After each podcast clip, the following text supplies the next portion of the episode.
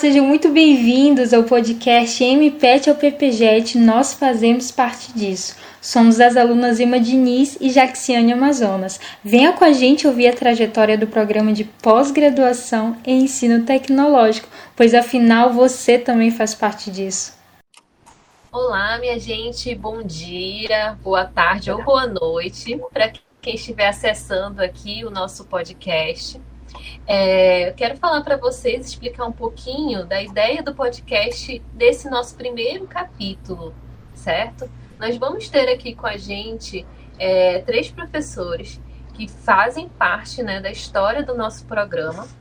E eles vêm aqui, eles foram coordenadores, né? Dois foram coordenadores e uma é a nossa atual coordenadora. E daí a gente vai ter uma conversa informal para falar um pouquinho a respeito do programa, do tempo que eles estiveram no programa, enfim, falar um pouquinho dessa vivência que eles tiveram lá com a gente. É, aqui quem está falando com vocês é Emma, né, mestranda do programa, né, o programa programa PPJET, e a Jaxiane, que também é uma colaboradora nossa do projeto em si. Então, muito obrigada aos professores, professora Marildo, professora Rosa e professora Andréia. É um prazer ter vocês aqui com a gente. Queria conversar, né? A gente começar aqui com foi perguntando aqui para o professor Amarildo, né? Que, que é o nosso que foi nosso primeiro coordenador do programa. E aí, professor, queria saber há quanto tempo que o senhor faz parte do instituto?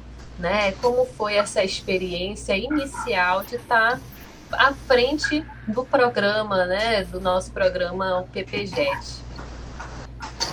Então, eu vou usar o mesmo termo, né? Eu, Emma, bom dia, boa tarde, boa noite, né? A todos. Eu sou o professor Amarildo, sou professor do IFAM é, desde 1996, é, ingressei no Instituto exatamente há 24 anos. E desde que eu ingressei no Instituto, eu sempre tive um espírito meio que de vanguarda, né? E ainda em 98, é, nós, professores de língua portuguesa, devido a uma reforma que ia haver no ensino médio à época, no ensino técnico mais especificamente, decidimos reunir pensar na possibilidade de criar curso de graduação, justamente pensando no nosso lugar dentro do contexto da reforma. E desse curso de graduação, da possibilidade de criação desse curso de graduação, surgiu o curso de publicidade. É um dos primeiros cursos de graduação lá do IFAM. Daí. E, na sequência, a gente continuou insistindo com outras possibilidades, né? De vanguarda dentro do Instituto, e aí veio a ideia de, lá 2013 mais ou menos, a gente começar a fomentar um projeto de mestrado. Qual foi a ideia inicial? Estudar os perfis de professores, doutores da instituição e ver quais deles poderiam adentrar numa discussão de um mestrado multidisciplinar, dada a natureza formativa nossa no Instituto, né, que não, pela leitura inicial que eu tinha feito, não havia possibilidade da gente pensar em um mestrado específico numa determinada área, justamente porque a formação dos doutores na instituição era muito, era, é ainda muito pulverizada. E aí nós mapeamos alguns doutores em potencialidade ali na instituição, com currículo bom, né, e chamamos para conversar. É claro que nós conseguimos perceber aquele professor participando do projeto multidisciplinar, mas ele, na maioria das vezes, não se percebia como tal. E aí houve todo um trabalho de encorajamento, é, de sensibilidade, inclusive, sensibilização, melhor dizendo, para que esse professor se percebesse no processo, e isso levou um tempo, uma discussão de meses, em que nós fomos, a André é uma das primeiras que iniciou com a gente, ela sabe disso. Houve muita discussão, do processo de sensibilização, depois o processo de inserção, para efetivamente vir o sentimento de pertencimento. E foi assim que surgiu o projeto do mestrado, né? ensino tecnológico e nós direcionamos, inclusive, para uma área multidisciplinar. O interessante é que, inicialmente, todos se percebiam na diversidade, mas pensando na unidade. O que é que nos unia? Justamente a discussão era essa. Era o processo de adjetivação de tecnológico relacionado ao ensino. E aí cada um foi buscando sentido né, para si dentro do contexto e o projeto ficou bem redondinho, bem arrumado, de forma que nós conseguimos aprová-lo, sem restrição alguma. Que é, uma, é, uma, é uma, um feito, digamos assim, do grupo é singular, ímpar. Porque geralmente os projetos, quando aprovados, eles vêm com ressalvas. Altera aqui, altera ali, enfim, nós não tivemos esse problema. A recomendação era que nós começássemos apenas o curso. Esse foi o primeiro mestrado do IFAM, né? E o grupo, o curso começou praticamente bem, porque todos sabiam da, da, da, sua importância, do seu real compromisso com, com a proposta, e eu acredito que isso refletiu muito bem no projeto. É. E assim nós fomos começando. Aí houve os momentos após aprovação de reunião para discutir de tal, essa coisa toda que veio no processo. Né? Então, o que, é que eu queria assim é, salientar nesse momento inicial, tanto da minha fala quanto da criação do curso, é que houve um, trabalho pedagógico, né? foi realizado com os professores, e eles não apenas foram colocados lá, eles foram convidados para do processo e vivenciar a experiência desses três momentos o momento da sensibilização, da inserção e do sentimento de pertencimento. E aí o curso começa praticamente assim, né? Professor, é bem legal o senhor estar tá falando isso, porque é exatamente assim que a gente se sente quando participa, né, do, do programa. A gente consegue perceber essa, esse sentimento que vocês é, senhor demonstrou tanto aí no seu projeto, né, com relação ao, a, a, essa criação do, do programa. E aí, professora Rosa, a senhora se lembra desse momento, quando a senhora, do, da criação do programa? A senhora podia falar um pouquinho para a gente da sua carreira lá no Instituto? Pois é, eu fui a última aqui dos três a chegar no IFAM. Eu só cheguei em 2009 lá no finalzinho de 2009, né, em novembro, no, pelo concurso, e logo que eu cheguei, eu fui coordenar. Cheguei sendo coordenadora do estágio, que é algo que eu trago assim, uma história presente na minha vida, né? E dessa coordenação do estágio, aí eu fui também atuar como professora nas disciplinas né, de seminário de estágio, que eu atuei é, até, 2015, até 2015, e as disciplinas de didática, é, metodologia do ensino de ciência, e por fim eu fiquei só com metodologia do ensino de ciência. Porque quando eu é, comecei a atuar no mestrado em 2015, eu ainda fiquei um semestre com as duas coordenações, do estágio e do mestrado, o que era inviável, né? Então, fechando o semestre, eu fiquei só uh, com mestrado e trabalhando com as disciplinas da graduação.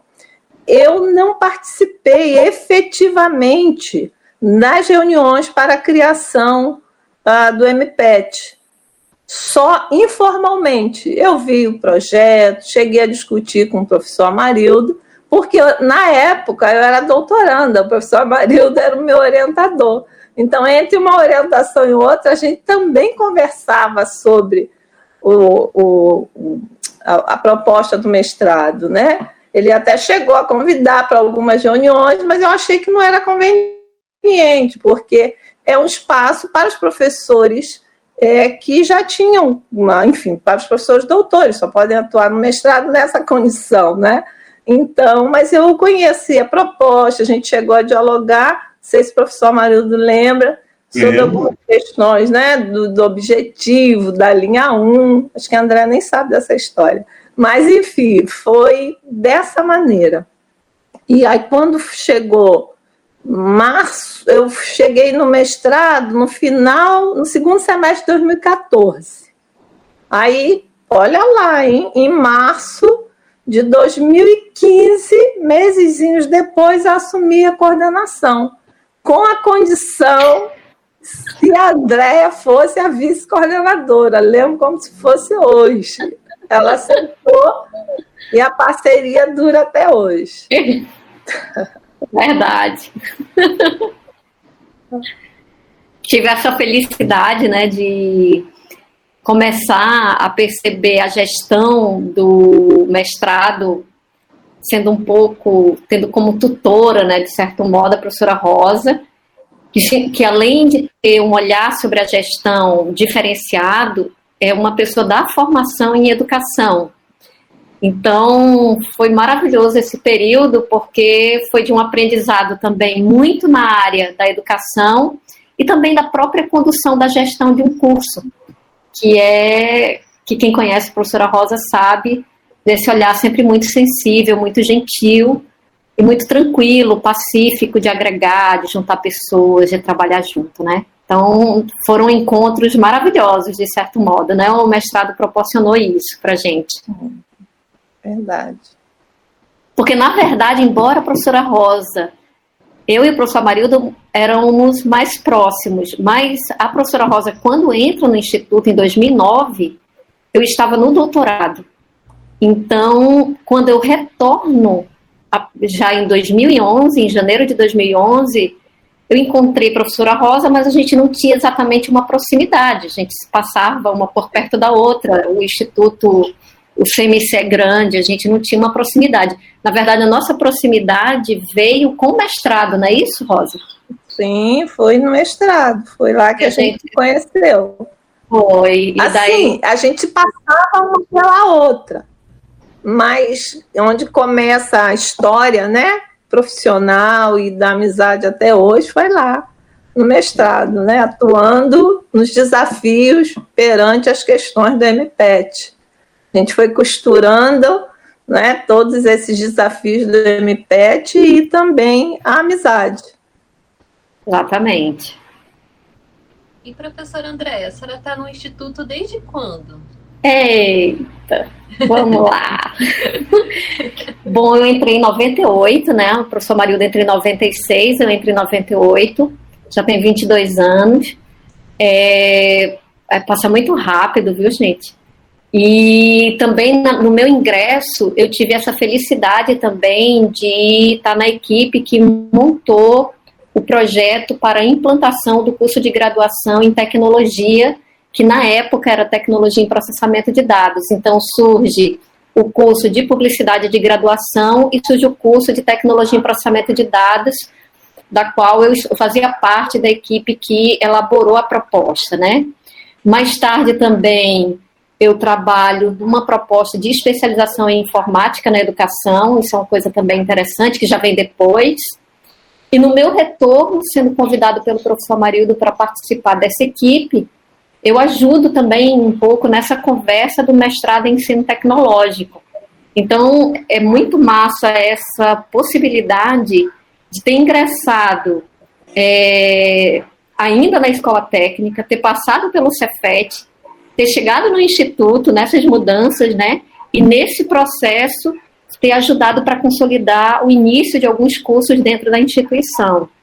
Então, isso é uma felicidade muito grande, assim, para a carreira do professor, né? Porque dentro do Instituto nós somos professores. É, o professor Marido já falou um pouquinho, né, de como vocês tiveram a ideia de construir o programa, né, de como foi, né, essa todo esse momento inicial. Mas será que vocês podiam falar também um pouquinho mais de como foi assim o, o trabalho braçal, né, de construção tá. do programa? Quantas noites em claro, né? E tá. aí quando saiu o resultado da CAPES, como é que foi? Teve comemoração? Não teve? Como é que foi? Nós tínhamos umas reuniões, André, lembra? Que nós tínhamos Sim. umas reuniões semanais. Exatamente. Sala de aula normal o grupo, primeiro assim, é uma, o, os convidados, além dos 10 iniciais, né, que eu posso até mencionar quem foram, né, os primeiros que efetivamente participaram do projeto do curso, que foi para a CAPES, que foi aprovado. Fui eu, a professora Ana Cláudia, o professor Davi Avelino, a professora Elaine Bessa, a professora Andréa Mendonça, professor Edson Valente, o professor João Jean Dalmo, o professor João Neto também, o professor Anglada, a professora Lucilene. Esses dez inicialmente participaram do projeto, né, com já o nome, tudo que foi para a CAPES foi aprovado. Mas eu lembro que, além desses dez, uns cinco foram convidados, mas parece assim que não se sentiram meio que é, empolgados. Nós resolvemos também abrir mão, né? Mas esses dez, desde o começo, participaram da discussão e abraçaram efetivamente a causa. O que eu posso dizer assim que não foi fácil. O nosso trabalho efetivamente braçal ele não foi tanto quanto trabalho mental, intelectual, porque o momento de, de provocar essa convergência para efeito de que o outro se percebesse naquele contexto em que ele se, de longe se colocava como estranho ao ninho, né? um patinho feio, um diferente, não é tarefa fácil, porque a nossa formação ela é muito linear, ela é muito pontual ainda, ela é muito direcionada. Por incrível que possa parecer, ainda prevalece aquela formação do afunilamento. Né? E todos nós, quando vamos fazer o doutorado, a gente trabalha uma especificidade dentro de uma determinada área de formação. E quando a gente sai dessa, dessa de lá, a ideia que passam para nós é que a gente vai tratar exclusivamente daquilo ali. E a proposta do mestrado era diferente. Era a gente sair de onde a gente estava, não negando a nossa própria trajetória, a nossa origem, a nossa formação, mas procurando ressignificá-la, olhando de fora para dentro. O que, que estaria dentro para a gente des descobrir, é, ressignificar o ensino tecnológico?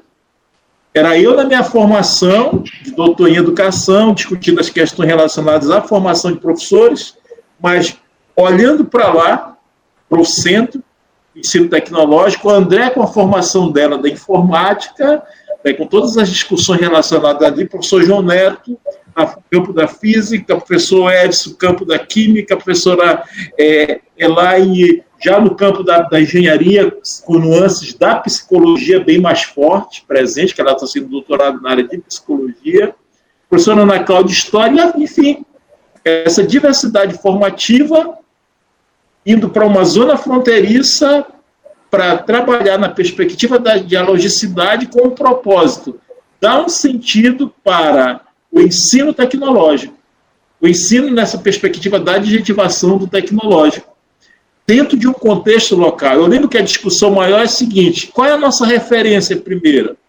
Quem vai dar fundamento para nós discutirmos isso? Não tem, vamos criar. Porque discutir o ensino tecnológico dentro de um contexto amazônico, né, somos nós que vamos fazer. Então, qual era a ideia? Que eu acredito que tenha, em princípio, é, deixado o, grupo em polvorosa. Era justamente não ter essa referência primeiro e ter que criar isso. Ou seja, criar os matizes identitários né, do próprio curso buscando diálogo com teóricos, mas assumindo uma autenticidade própria dentro da, da, do próprio contexto, do próprio espaço. Eu acredito que o maior medo do grupo era justamente assumir o protagonismo do processo. Porque nós tivemos que fazer isso, nós tivemos que exercitar a autonomia na dialogicidade para assumir efetivamente esse protagonismo. Eu acho que esse foi o nosso trabalho mais difícil, esse foi o exercício maior do grupo. Porque se você vê hoje, já existe aí claramente na própria história da formação desses professores que se autoformaram dentro desse curso desde 2014, experiências é, de ressignificação fantásticas que precisam inclusive ser contadas, né?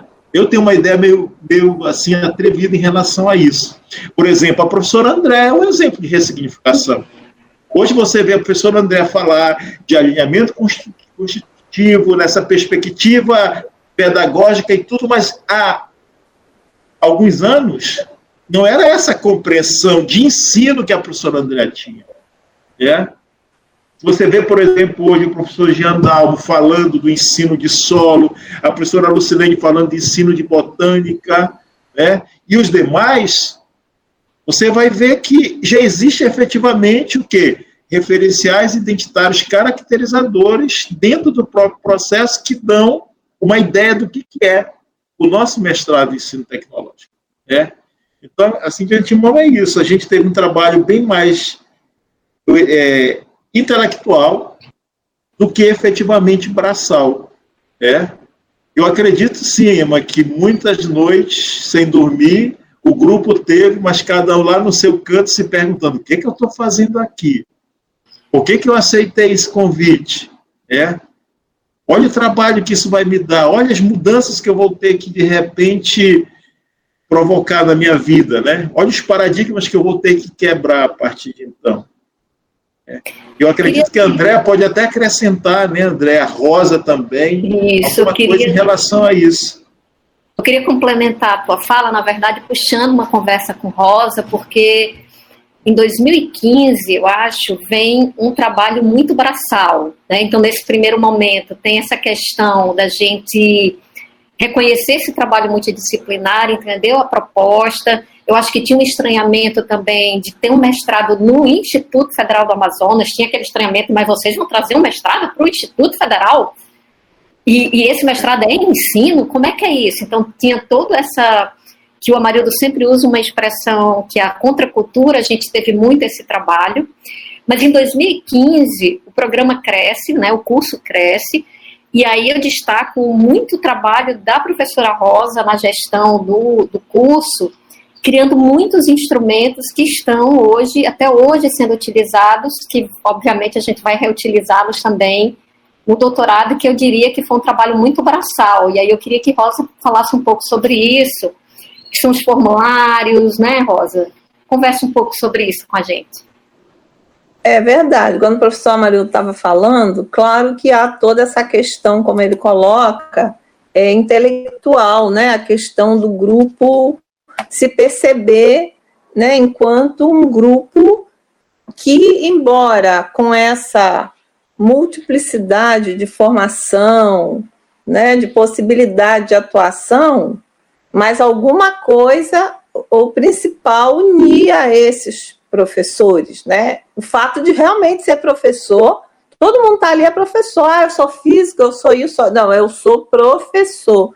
E o que nos une ali é, é o ensino, somos da área 46. Então, a, a, aliado a esse trabalho é, intelectual, como disse o professor, um trabalho braçal imenso para qualquer coisa que se inicie, né? Então, como disse a professora, a gente precisava, ah, o aluno precisa solicitar uh, matrícula, precisa solicitar defesa, precisa um template disso, um template daquilo. Então a gente teve que criar isso tudo, não é? Então o espaço físico a gente ia orientar onde? O professor ia ficar em que lugar, não é? Uh, enfim, era muito complexo lidar com tudo isso. Agora, hum, eu Pensando aqui a fala do professor Amarildo, uh, eu acho que eu fui muito feliz como na minha época de, de coordenadora, porque eu tinha André como vice e o professor Amarildo como diretor né, do, da pesquisa e da pós-graduação. Não que a André hoje não seja feliz, não sei como é que ela vai isso depois, viu, Emma? Não que a André hoje não seja feliz, mas eu acho que era uma equipe excelente de trabalhar. A gente não era muito burocrático, entende? Não tinha muita burocracia. A professora Estela era a diretora do campus, então a gente transitava com uma certa leveza, vamos dizer assim, tá, Emma? Estou te dando trabalho para depois selecionar isso tudo aí.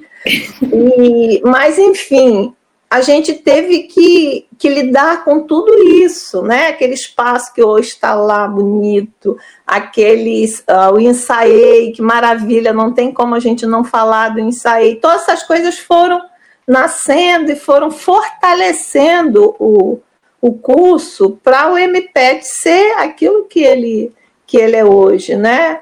Então, enfim, a gente, obviamente que não foi um trabalho assim de coordenadora, vice-coordenadora, diretor de pesquisa, mas de uma equipe, mas que precisava de uma liderança, vamos dizer assim, não é? E aí a gente funcionava nesse sentido dessa dessa liderança que chama para as atividades, que mostra da importância de construir isso e aquilo outro. Então, foi um trabalho assim também braçal, né, intenso.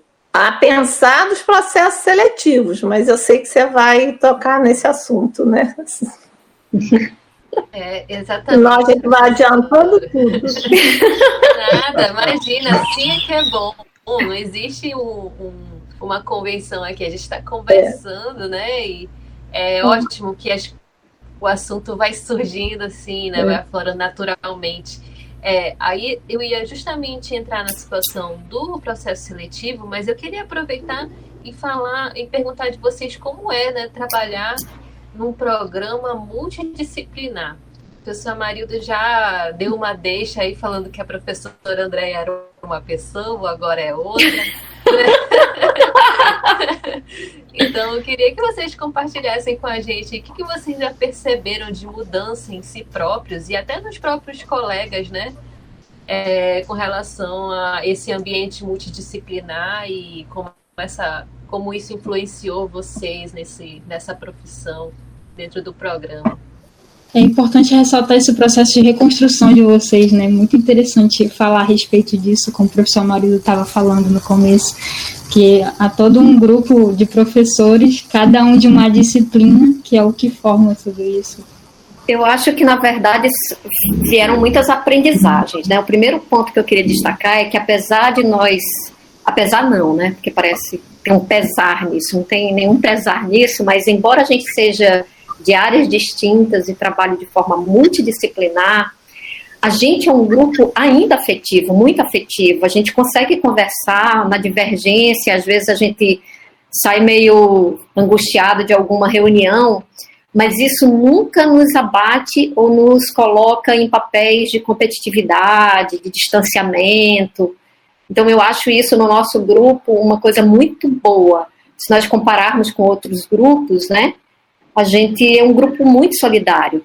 Então, esse é um ponto interessante. A gente não pensa igual, mas a gente se respeita pensando na divergência. E eu acho que a gente aprende também muito. Quando a gente fala do grupo multidisciplinar, gente, é uma aprendizagem muito grande. Por exemplo, na computação, a gente escreve artigo de um jeito, a gente escreve o problema de pesquisa de um jeito, tem toda uma dinâmica e que quando a gente vai para a área do ensino, eu própria tive que me autoformar sobre como eu escreveria para uma audiência do ensino. Entende? Então, a, o próprio jeito de escrever da área do ensino é diferente do jeito da área da computação, que é diferente da área de solos. Por exemplo, a minha perspectiva de formação de pesquisa foi em pesquisa quantitativa. Então, eu lembro de muitas conversas que eu tinha com professora Rosa, professor Marildo, e Rosa principalmente, que muito delicadamente dizia: Olha, leia isso aqui, né? Tipo assim, venha mais para cá, que você está muito positivista. Então, tem essa questão que a gente vai se autoformando no processo. Para mim, particularmente, eu vejo que eu me tornei melhor professora, é, de verdade, isso sem dúvida, porque estudando sobre o ensino, você é obrigado a mudar suas práticas, né? Não tem como. Segunda coisa, eu acho que eu me tornei também melhor pesquisadora, é, porque eu ampliei, ao invés de reduzir, eu ampliei a forma de ver pesquisa. E isso é uma, uma coisa que eu acho muito importante na formação. Por exemplo, eu lembro de um trabalho de um aluno meu que entrei na sala da professora Rosa. Falei, olha, Rosa, eu quero replicar isso aqui, por isso, por isso, por isso. Obviamente, eu não vou entrar nos detalhes aqui, e Rosa disse para mim: Mas por que você vai fazer isso? Não é preciso mais fazer isso. E foi me encaminhando. Então, puxa, olha que maravilha eu ter uma colega do meu lado de sala que eu possa chegar com ela e dizer: Puxa, eu estava pensando, e ela te mostra um processo metodológico diferente, uma forma de ver os dados diferente, e como eu aprendi metodologia científica naquele dia num bate-papo com Rosa. Então, eu acho que isso é, é muito também de estar num grupo multidisciplinar. talvez se eu tivesse num grupo só da computação, talvez eu cresceria muito na computação, mas eu não teria essa possibilidade de fazer outras leituras, outros voos fora. Então, agradeço muito assim essa oportunidade de estar nesse grupo que a gente tem hoje. Acho assim fantástico a ideia do grupo uh, desse curso, né, com os professores das áreas tão distintas, porque de início parece que vai ser um problema, não é? Então, quando a Andrea falou, eu lembrei quando eu fui para a primeira banca, que foi a de Alessandra, né, do professor Marildo, que tranquilo, eu estava exatamente dentro da perspectiva que eu vou trabalhando, então foi fantástico.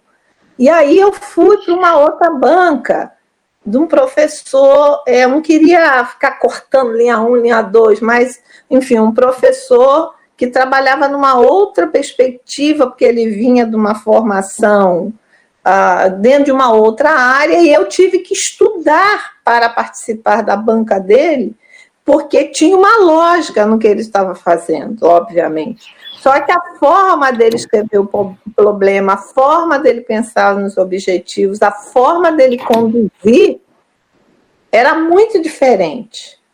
E, obviamente, eu não podia dizer que estava tudo errado, porque era o jeito que eu via era diferente, nada disso, né?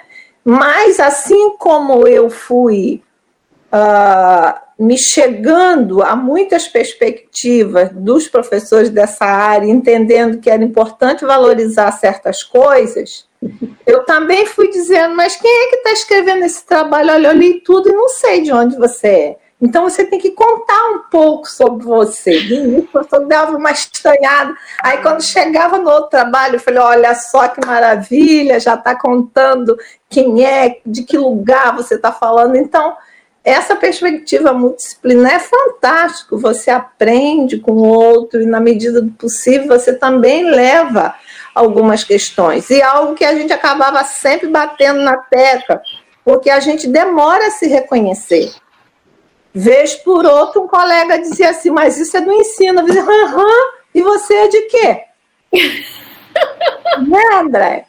É, é isso mesmo. Com vocês que é lá do ensino, eu falei, tá bom, e você? O que, que você é? Hum. Não é? Então, eu acho que é uma construção que, na verdade, não é algo assim que está construído. Nós estamos muito melhores do que nós chegamos em 2015 mas a gente está se construindo sempre, né? Então é fantástico trabalhar nesse grupo, porque a gente tem ideias divergentes, e é excelente ter ideias divergentes, nesse sentido até que a Andrea colocou, do respeito que a gente tem. Não é? A gente até, como é normal, não, mas por que está pensando isso? Aí vamos tomar um café e aí tudo se resolve, né? E tem uma questão que, que que é dentro disso que a professora Rosa está falando, que assim a gente não precisou formatar ou botar uma camisa de força e nada. A gente até uma época chegou alguns comentários, eita, vamos criar um template de como escrever uma dissertação, e a gente, opa, que vai puxar para um lado, vai puxar para o outro. Então a gente não precisou fazer isso, a gente foi se ajustando, conversando, interagindo tipo, a própria crítica do colega na nossa banca. Eu me lembro das críticas que Rosa fazia, que eu nem entendia porque ela estava fazendo aquela crítica, mas Rosa, eu não faço isso. Ninguém faz isso em computação, né? Então ela começava a me mostrar vários trabalhos do ensino. Então, é, foi muito massa. Eu acho que se os professores todos estivessem aqui, eu acho que teria muita história muito bacana para contar de como a gente foi crescendo sem amordaçar, né? Sem botar uma caixa que todo mundo tinha que pensar igual. A gente foi se encontrando e se sentindo também livre para produzir. E eu acho que isso causa um efeito muito bacana no grupo, que é a gente se encontrar no ensino sem, sem se perder de onde nós viemos. Eu acho isso muito bacana no nosso curso. É, uma das coisas assim que, que eu vejo como uma riqueza de um grupo multidisciplinar e de um trabalho disciplinar é que você percebe o crescimento na expansão, né? E há três pontos assim que eu considero significativos que a gente percebe no grupo e que todos têm uma relação direta com a questão da formação. E eu até queria dizer mais com a autoformação, porque o nosso grupo é um grupo que passou por um processo autoformativo para poder contribuir na formação. Nós não fizemos uma especialização, um curso de, de pós-graduação, um curso intensivo, coisa nesse sentido, pensado para se formar para poder trabalhar no mestrado. Pelo contrário, a gente fez sim uma autoformação. Ou seja, cada um buscou no processo o que era necessário para si. E isso, de certa forma, foi interessante porque, primeiro, o primeiro ponto, a gente acabou aprendendo a reconhecer a diferença no outro. Outro é diferente de mim, o outro não vai pensar igual a mim, então não tem por que eu impor um modelo para o outro seguir. E, de certa forma, André e a Rosa mencionaram situações, exemplos específicos. Uma outra questão também que, que me chamou muito a atenção e me chama do grupo é que nós aprendemos a valorizar o processo como um referencial autoformativo. Em princípio, começou até por causa da cobrança é, fora, até mesmo de alguns segmentos da área de ensino, a, aquela hipervalorização né, exagerada, exacerbada do produto. O produto é importante? É, mas sem processo não há produto. Então, na verdade, o produto é reflexo do processo. E hoje o grupo já começa a perceber isso. Até porque não existe, por exemplo, no nosso curso, um produto padrão. Existem critérios né, de estrutura, de sistematização, mas uma padronização do conteúdo do produto não existe. Então, isso é, é, é algo que faz, inclusive, a diferença se nós formos pegar o nosso curso, na nossa, o nosso programa e comparar com outros programas. Né? E é legal quando o aluno percebe isso. Que ele está ali não para copiar o modelo de A, B, C ou seguir aqui a experiência do outro porque deu certo. Não, ele vai pensar algo para si, pensando na sua própria experiência, mesmo que ele tenha acesso à, à experiência do outro. Só que a experiência do outro é uma referência, não vai ser a experiência dele. Uma outra questão importante também é a questão da a multiplicidade e possibilidades metodológicas que surge com tudo isso aí. É, a gente vive a experiência que da multiplicidade e de possibilidades metodológicas. Então, nós não seguimos um método padrão. Né? Não existe um método padrão. Até porque, se existisse um método padrão, teria um produto padrão, uma regra, não existe. Nós, faz, nós fazemos os nossos percursos. E o mais interessante é que, no processo de orientação, pelo menos comigo, eu acredito que com Rosa tenho percebido e com outros colegas do próprio programa, com cada aluno a gente faz um caminho a gente faz um percurso conforme a natureza do trabalho do aluno. Então, nem sempre um orientador segue a utopia do mesmo percurso quando vai orientar um outro aluno. Né? Isso daí é um exemplo bem claro que a gente, na verdade, usa o caminho como um pretexto para ressignificar o processo né, vivido e, consequentemente, a própria valorização desse processo. Né? Acho que essa é, um, é uma singularidade do nosso programa. Esse, esse, referencial que efetivamente mostra é, que nós somos diferentes. Né, e que a gente está, de certa forma, construindo referencial identitário para o mestrado em ensino tecnológico no contexto amazônico.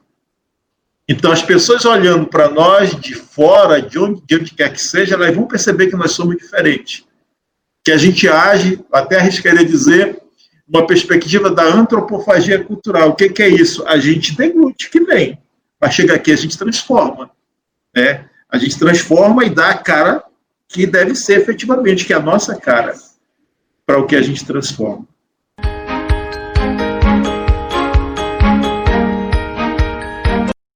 Então, pessoal, nesse podcast conversamos sobre o início do programa, como tudo começou. E já que ele ficou bastante longo, nos encontramos numa próxima conversa, hein? Uma continuação para falarmos a respeito de como foi o primeiro processo seletivo do mestrado e muito mais, hein? Não perca, nos encontramos lá. Tchauzinho!